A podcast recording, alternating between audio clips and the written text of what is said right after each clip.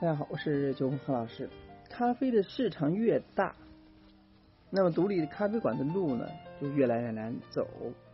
一个洒满阳光的下午，一把一家椅子，那屋内的留声机呢传来带着陈旧年代的声音，一本书，一杯咖啡，有没有客人不重要，十点开还是十二点开，完全看心情。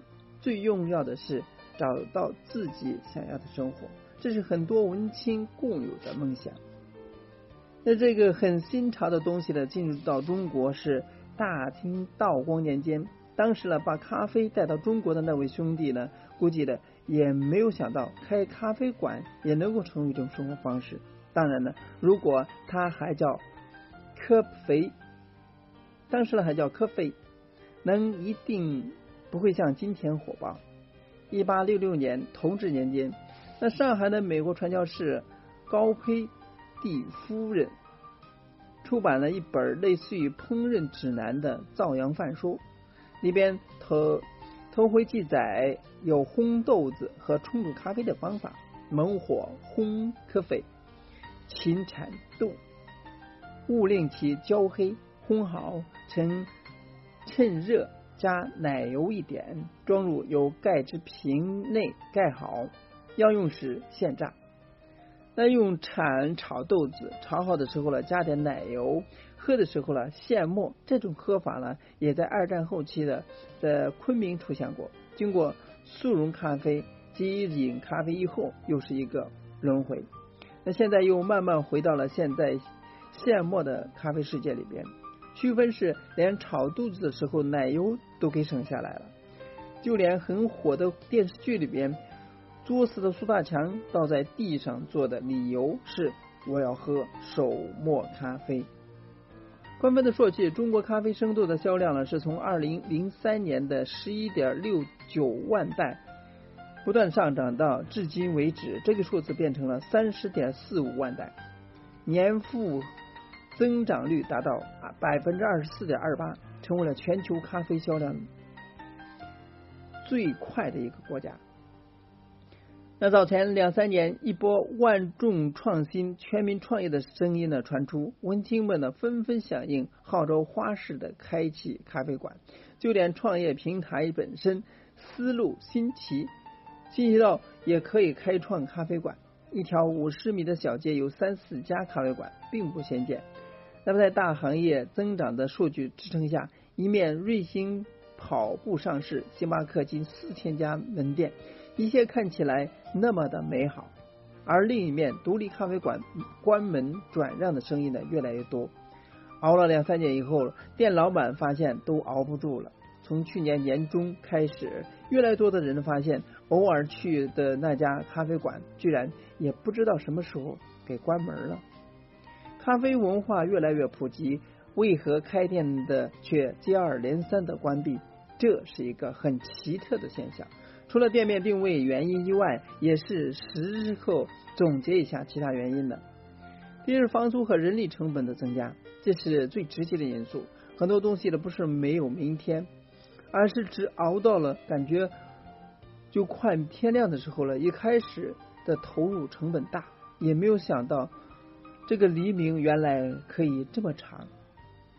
你会发现业主房东原来是这么不讲情面。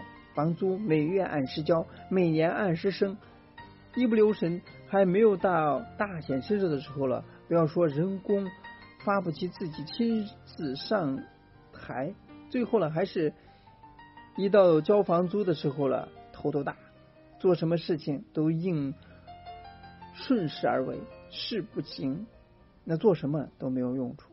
第二是咖啡文化的推广普及。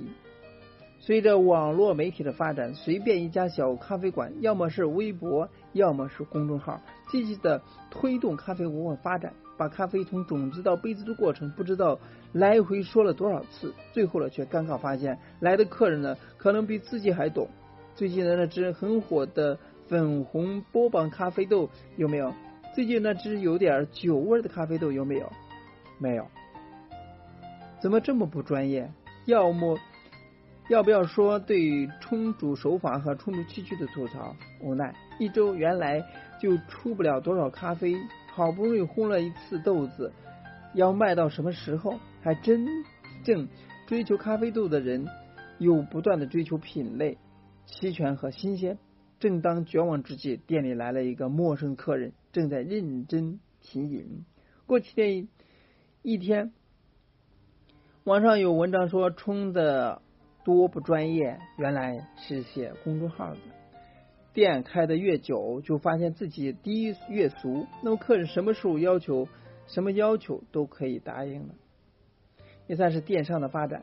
咖啡文化推的越来越快，原来以为教育了顾客喝咖啡不用加糖和奶才是正确的喝法，而客人也很细心，打听了那个磨豆机好，然后了再也没有见到过这个客人。最忍不住微信上回了一下，那么客人微信上回答你：“亲，我最近买了谁谁家的豆子，真的很不错，你要不要试一下？”有店开有店关，理想的照亮现实。当不得不面对现实的时候了，当真的已经选择坚持理想，选先考虑好自己是否能够承受能力。如果说你身边有开咖啡馆的朋友，记得时不时的在微信上为他打气加油。所以咖啡市场呢是越来越越宽广，潜力是越来越大。但是作为独立咖啡馆来说呢，它的成本、它的人工，包括它的运营过程中是越来越难把控。成本的增加使自己的。然而，面对自己的这个营营额收入，那么是相去甚远，所以越来越来越来越难去支撑，这也就是原因所在。那未来咖啡馆的趋势在哪里呢？是连锁，是品牌，还是什么呀？那么大家呢可以共同探讨，留言。呃，讨论。那今天呢就到这里，下次。